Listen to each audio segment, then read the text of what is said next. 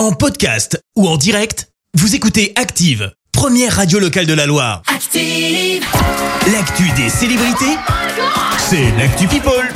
Que se passe-t-il de beau, ma chère Léa, dans le monde des people Eh bien, on va parler musique, 100% musique. Aujourd'hui, on commence avec les Rolling Stones. Après un concert à Lyon mardi dernier, hein, mon cher euh, Fred, on, on y était tous les deux. Eh bien, ils se sont produits samedi soir à Paris, où ils ont enflammé l'hippodrome de Longchamp. Et ce Mick Jagger, eh bien, il est très très fort, hein, il faut le dire. Alors, tu te rappelles, Fred, lorsqu'il avait pris le micro en parlant euh, français, Ouais. euh, il en avait profité pour faire un petit clin d'œil euh, avec euh, donc ses, ses copains sur scène entre cette rivalité entre Lyon et Saint-Etienne. Je ça, sais ouais. pas si tu te rappelles, Ouais, comme ça. quoi les, les Lyonnais chanteraient mieux que les, Ouais. les Stéphanois. Comme Euh, eh bien là, quoi, hein. eh bien là, nouveau petit clin d'œil de la part du chanteur.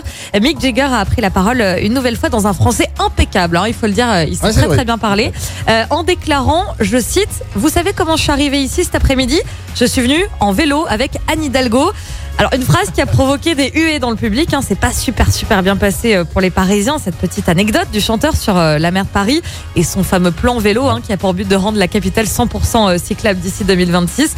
Un petit moment de malaise pardon pour pour les Stones. hein. Ça a été un petit peu dur de reprendre après.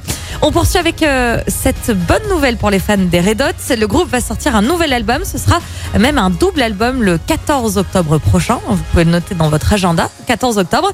Ils ont fait l'annonce en plein concert samedi soir. euh, C'était lors d'un concert, d'un show à Denver aux États-Unis. Alors ils chôment pas hein, puisque c'est déjà leur deuxième album depuis le début de cette année pour les Red Hot. Euh, Il y en a qui bossent. hein. Il y en a qui bossent. Euh, ils ont d'ailleurs partagé la pochette de l'album sur euh, les réseaux sociaux. Alors je vous préviens, c'est assez euh, psychédélique. hein. C'est des trucs un peu euh, plein de couleurs. euh, Ils sont souvent comme ça, quand même. Ça, c'est euh, Voilà. bien fréquent on a, ça. on a hâte de voir ce que ça va donner. Et puis on reste aux États-Unis, cette fois-ci du côté de Las Vegas. U2 serait sur le point d'entamer une résidence en 2023. Euh, rien n'a été encore confirmé par le groupe, mais plusieurs médias américains en parlent hein, depuis plusieurs jours.